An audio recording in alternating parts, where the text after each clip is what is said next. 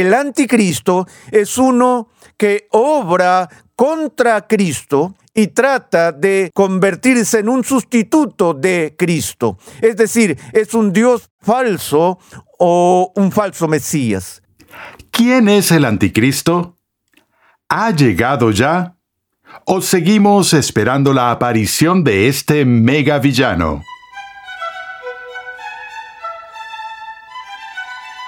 Como sucede con otras muchas cosas relacionadas con las enseñanzas bíblicas de los últimos días, existe poco consenso en la iglesia actual sobre la identidad del anticristo. ¿Quién es o qué es el anticristo? ¿Es el anticristo un hombre o una institución? ¿Es una persona que vive actualmente? En este episodio de Renovando tu mente, el doctor Arcis Sproul nos dará algo de contexto bíblico sobre el anticristo mientras continuamos nuestra serie sobre el fin de los tiempos llamada Los últimos días según Jesús. Recuerda visitar nuestra página web renovandotumente.org donde podrás descargar gratuitamente la guía de estudio de esta serie.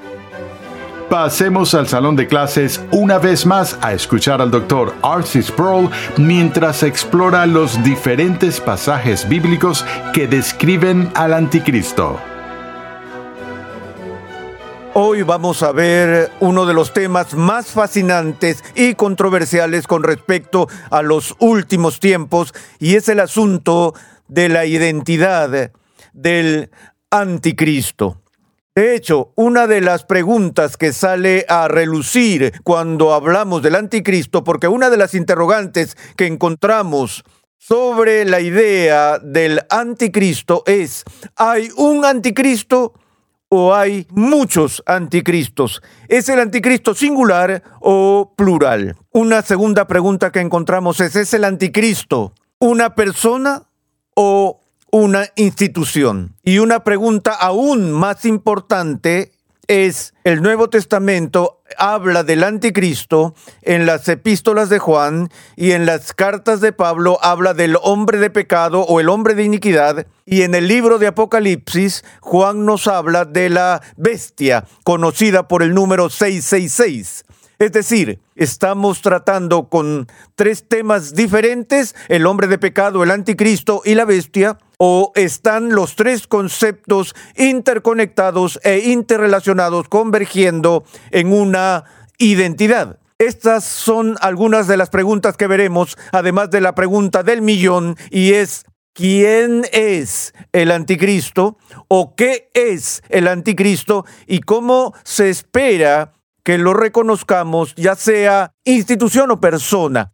Como digo, hay fascinación en el mundo y de hecho a veces la preocupación por el concepto del anticristo es una característica común de interés en el mundo de lo oculto. Vimos el éxito cinematográfico El bebé de Rosemary, que estaba vinculado a este concepto del anticristo, y la popular profetisa o vidente del siglo XX, Jean Dixon, profetizó hace varios años que el anticristo ya había nacido y que en estos instantes está haciéndose hombre adulto y que pronto se dará a conocer eh, públicamente. Así que esos son algunos de los aspectos que encontramos cuando estamos viendo este asunto del anticristo. Lo primero que quiero que veamos es lo que el Nuevo Testamento dice específicamente sobre el anticristo, porque el único lugar donde realmente encontramos algo directamente sobre el anticristo en esos términos es en la primera epístola de Juan. Entonces veamos Primera de Juan, capítulo 2, empezando en, en el verso 18. Juan escribe estas palabras. Hijitos, es la última hora. Observa la referencia al tiempo o momento que Juan está usando. Hijitos, es la última hora, y así como oyeron que el anticristo viene, también ahora han surgido muchos anticristos, por eso sabemos que es la última hora. Ellos salieron de nosotros, pero en realidad no eran de nosotros, porque si hubieran sido de nosotros, habrían permanecido con nosotros, pero salieron a fin de que se manifestara que no todos son de nosotros. Obviamente, en este contexto, Juan está hablando de muchos anticristos que ya han venido y describe a los anticristos, plural aquí, en términos de aquellos que han cometido el pecado de apostasía. Aquellos que una vez profesaron fe en Cristo, pero luego abandonaron la comunidad cristiana y repudiaron su confesión. Entonces, Juan vincula aquí el anticristo con la apostasía. En el capítulo 4, Empezando en el verso 1, Juan nos da más información donde dice, amados, no crean a todo espíritu, sino prueben los espíritus para ver si son de Dios, porque muchos falsos profetas han salido al mundo. En esto ustedes conocen el Espíritu de Dios. Todo espíritu que confiesa que Jesucristo ha venido en carne es de Dios todo espíritu que no confiesa a Jesús no es de Dios. Y este es el espíritu del anticristo, del cual ustedes han oído que viene y que ahora ya está en el mundo. Habla de la venida del anticristo. Habla de muchos anticristos y habla del espíritu del anticristo que viene pero que ya está en el mundo. Así que un aspecto está claro. En la descripción de Juan del anticristo, que en su idea del anticristo, está hablando de algo que representaba un peligro claro y presente para la iglesia del primer siglo. Ahora, tomemos un par de minutos para ver el término anticristo. Lo que es importante es el uso del término anti, que proviene directamente del griego anti, que tiene dos significados distintos en el idioma griego. Por lo general, y eso es lo más frecuente, el término anti significa contra. Pero a veces el prefijo anti en griego significa en lugar de. Ahora, si simplemente significa anti, entonces el anticristo se define en términos de su oposición a Cristo. Él es alguien que está en contra de Cristo.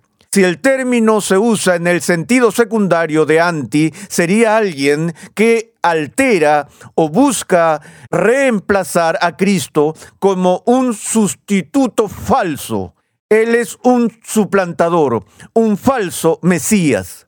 No tenemos que elegir necesariamente entre estos dos posibles significados o traducciones del término anti en griego, porque cualquiera que obviamente buscara suplantar el verdadero oficio de Cristo como un falso Mesías, como un falso Cristo, por las mismas acciones estaría obrando en contra de Cristo.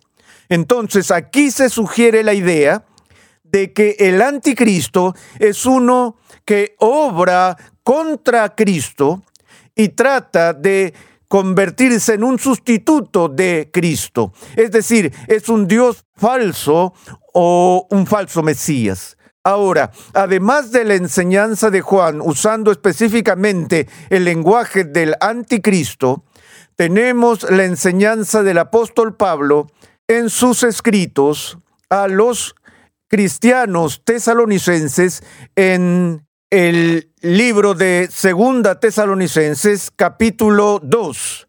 Dice así el capítulo 2 versículos de 3 al 12. Veamos este texto si me lo permiten. Segunda Tesalonicenses 2, 3 al 12. Pablo empieza diciendo que nadie los engañe en ninguna manera, porque no vendrá sin que primero venga la apostasía y sea revelado el hombre de pecado, el hijo de perdición, éste se opone y se exalta sobre todo lo que se llama Dios o es objeto de culto, de manera que se sienta en el templo de Dios presentándose como si fuera Dios. ¿No se acuerdan de que cuando yo estaba todavía con ustedes les decía esto? Ustedes saben lo que lo detiene por ahora para ser revelado a su debido tiempo porque el misterio de la iniquidad ya está en acción, solo que aquel que por ahora lo detiene lo hará hasta que él mismo sea quitado de en medio. Entonces será revelado ese impío, a quien el Señor matará con el espíritu de su boca y destruirá con el resplandor de su venida. La venida del impío será conforme a la actividad de Satanás, con todo poder y señales y prodigios mentirosos y con todo engaño de iniquidad para los que se pierden, porque no recibieron el amor de la verdad para ser salvos. Por esto Dios les enviará un poder engañoso para que crean en la mentira, a fin de que sean juzgados todos los que no creyeron en la verdad, sino que se complacieron en la iniquidad. Una vez más, el contexto en el que Pablo habla de este misterio de iniquidad o el misterio de impiedad, el hombre de pecado, el hijo de perdición, es en respuesta a los problemas que se estaban gestando en la comunidad tesalonicense, de los que Pablo habla al principio de Segunda Tesalonicenses, cuando dice, no quiero que se perturben por los informes que supuestamente han venido de mí. Alguien ha estado circulando en la iglesia falsos rumores que supuestamente han venido de Pablo, y uno de esos falsos rumores era que el Cristo ya había venido. Pablo ahora está escribiendo para corregir ese malentendido y les recuerda lo que les había dicho antes cuando estaba en medio de ellos, que ciertos eventos tenían que ocurrir antes de la venida de Jesús. Obviamente esperaban una aparición muy rápida de Jesús y algunos habían sido convencidos o habían escuchado el rumor de que él había regresado. Pablo dice que todavía no, porque antes de que eso suceda, debe aparecer este hombre de pecado y cosas así. Ahora, veámoslo de nuevo. Porque ese día no vendrá sin que primero venga la apostasía. Está hablando de apostasía. El término significa caer. Se trata de un repudio de la verdadera fe. Recuerda la diferencia entre el paganismo y la apostasía. Un pagano es aquel que es un incrédulo que nunca ha hecho una profesión de fe. Un apóstata es alguien que hace una profesión de fe y luego repudia esa profesión de fe. Es decir, un apóstata solo puede ser alguien que está dentro de la comunidad del pacto, dentro de la iglesia visible. Benjamin Warfield está convencido de que en este texto Pablo no está hablando de una apostasía que ocurrirá al final de la historia en la manifestación de la maldad y el declive moral dentro de la iglesia cristiana. Él está hablando de la apostasía de los judíos en el primer siglo era un problema importante que se relata en el Nuevo Testamento. Cristo vino a los suyos, los suyos no lo recibieron. Pablo tenía esta tremenda carga continua para sus propios compatriotas según la carne de Israel. El autor de Hebreos advierte a esa generación de judíos sobre el grave peligro de descuidar la gran salvación que había llegado. La apostasía de los judíos o la apostasía de Israel, de Israel, está ligada a esa generación de judíos que rechazaron al Mesías que había aparecido en medio de ellos. Eso indicaría un gran alejamiento, pero luego Pablo continúa diciendo, porque ese día no vendrá sin que primero venga la apostasía y sea revelado el hombre de pecado, el hijo de perdición. Este se opone y se exalta sobre todo lo que se llama Dios o es objeto de culto. Una de las razones por las cuales los estudiosos bíblicos y comentaristas creen que Pablo aquí está describiendo lo mismo de lo que Juan está hablando en su carta con respecto al término anticristo, porque Pablo describe al hombre de pecado de dos maneras básicas. En primer lugar, se opone a Cristo. Él está en contra de Cristo. Él es el anticristo. En segundo lugar, se exalta a sí mismo por encima de todo lo que es Dios y reclama el derecho a ser adorado y demás. Entonces, en este caso, el hombre de pecado o el hombre de iniquidad es uno que es anticristo en ambos sentidos de la palabra anti, que deletrié hace unos momentos. Bueno, ¿qué más dice Pablo sobre el anti o el hombre de iniquidad, que se exalta sobre todo lo que se llama Dios o es objeto de culto, de manera que se sienta en el templo de Dios presentándose como si fuera Dios. Aquí describe al hombre de iniquidad como si estuviera realmente sentado en el templo. Ahora, si esas palabras se tomaran literalmente, entonces tienes una de dos opciones. O esto ocurrió mientras el templo herodiano todavía estaba en pie, o se refiere a un evento futuro que requerirá la reconstrucción del templo. Es por eso que eh, muchas personas hoy en día, particularmente entre los dispensacionalistas, creen que habrá, porque debe haber no solo la restauración de los judíos a la tierra de Palestina, que habrá una reconstrucción del templo y restitución del sistema de sacrificios para que la aparición final del anticristo ocurra cuando literalmente esté sentado en el templo. Este asunto sobre la profanación de la religión de Israel y el templo de Dios también vincula la descripción de Pablo del hombre de pecado con el discurso del monte de los olivos, cuando Jesús habló de la abominación desoladora que estaba vinculada a alguien que cometería algún tipo serio de sacrilegio blasfemo, del que Jesús también habló en términos de las señales que predijo en el discurso del Monte de los Olivos. Ahora, Pablo continúa diciendo, ¿no se acuerdan de que cuando yo estaba todavía con ustedes les decía esto? Ustedes saben lo que lo detiene por ahora para ser revelado a su debido tiempo, porque el misterio de la iniquidad ya está en acción. Así como Juan habla de que el anticristo ya está en el mundo y ya está operando, también Pablo en su descripción del hombre de pecado esta persona misteriosa se encuentra en el presente ya en acción. Pero dice que en la situación actual, este hombre de pecado está siendo detenido por ahora. Uno de los grandes misterios del Nuevo Testamento no es solo la identidad del hombre de pecado o la identidad del anticristo, sino el asunto de la identidad de aquel que lo restringe o refrena.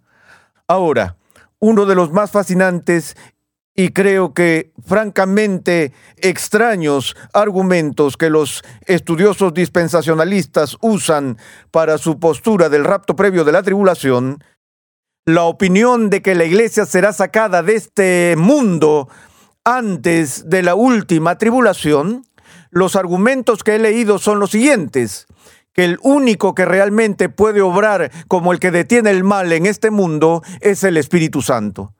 Entonces, la primera suposición es que el que detiene al anticristo en el capítulo 2 del segundo libro a los tesalonicenses es el Espíritu Santo.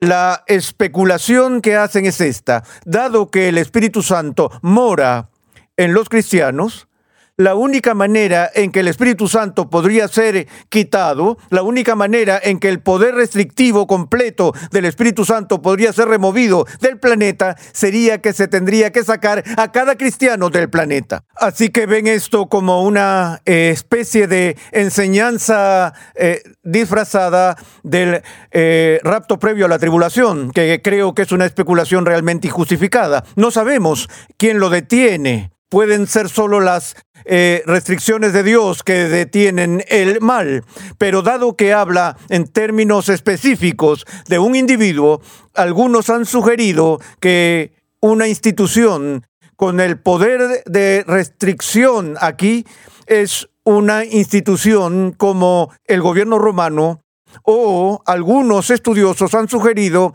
que el que estaba deteniendo activamente al hombre de pecado en este momento era Pablo mismo. De nuevo, eso es especulación porque no sabemos qué es lo que está deteniéndolo o quién es el que está deteniendo al hombre de pecado.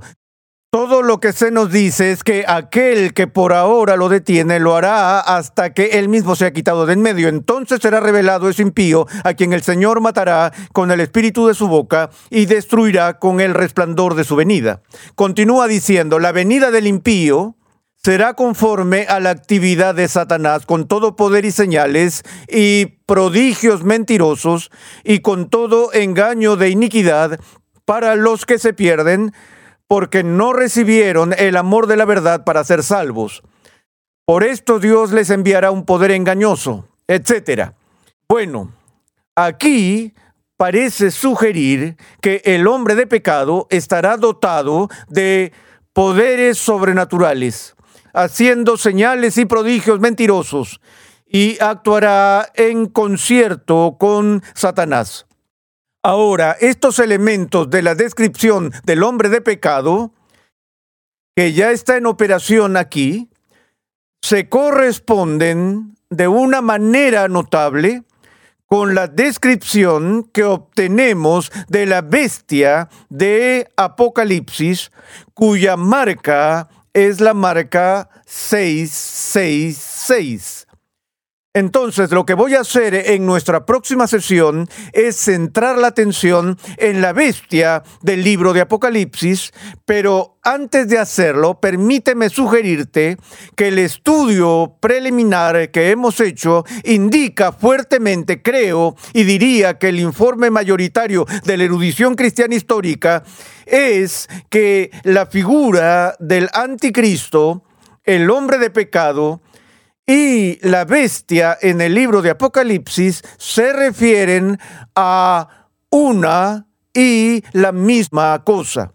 De modo que lo que sea que aprendamos del anticristo nos enseñará algo sobre el hombre de pecado y de la misma forma cualquier comprensión que podamos discernir sobre el significado del hombre de pecado nos dirá algo sobre el anticristo. Y otra vez, lo que aprendamos sobre el anticristo, el hombre de iniquidad, nos dará luz sobre nuestra comprensión de la eh, misteriosa bestia que se nos presenta en la literatura apocalíptica del libro de Apocalipsis. De nuevo nos quedamos con la pregunta, persona o institución, ¿es esto algo que sucedió en el primer siglo, una vez y por todas, o hubo alguna eh, manifestación arquetípica de esta persona o institución en el primer siglo para lo que podemos esperar una manifestación más completa más adelante en la historia. Estas son algunas de las preguntas que permanecen sobre la mesa al lidiar con el significado del anticristo.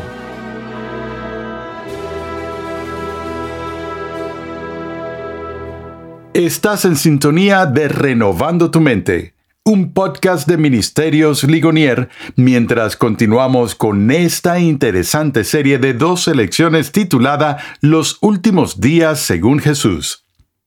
Todos nos preguntamos si somos la última generación antes del regreso de Cristo, y esta serie ofrece un contenido muy sólido y bíblico sobre el tema ayudándonos a entender si estas profecías son literales o figurativas y cómo los acontecimientos de la historia se relacionan con las profecías. Recuerda visitar nuestra página web renovandotumente.org, donde podrás descargar gratuitamente la guía de estudio de esta serie.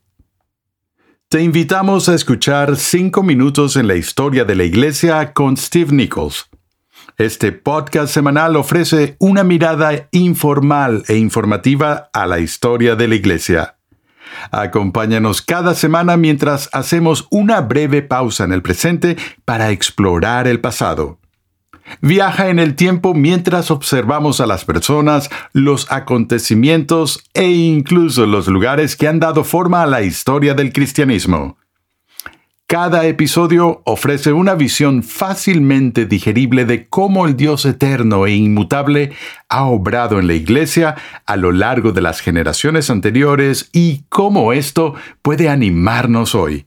Esta es nuestra historia, nuestro legado familiar. Cinco minutos en la historia de la Iglesia está disponible en todas las plataformas de podcast. Para más información, visita la página web 5 minutos en la historia de la iglesia.com. Una figura notoria que aparece en el libro de Apocalipsis se llama la bestia. La escritura la identifica con el número críptico 666. Aquí viene este mensaje misterioso encriptado. El que tiene entendimiento, que calcule el número de la bestia, porque el número es el de un hombre y su número es 666. ¿Cómo debemos interpretar esto? En el siguiente episodio de Renovando tu mente, R.C. Sproul examina detenidamente las enseñanzas bíblicas sobre este despiadado enemigo de Dios y de su pueblo. Renovando tu mente es una producción de los Ministerios Ligonier, la confraternidad de enseñanza fundada por el Dr. R.C. Sproul. Nuestra misión, pasión y propósito es ayudar a las personas a crecer en su conocimiento de Dios y su santidad. Te invitamos a escuchar nuestro siguiente episodio y a unirte a nuestra gran comunidad virtual en las redes sociales.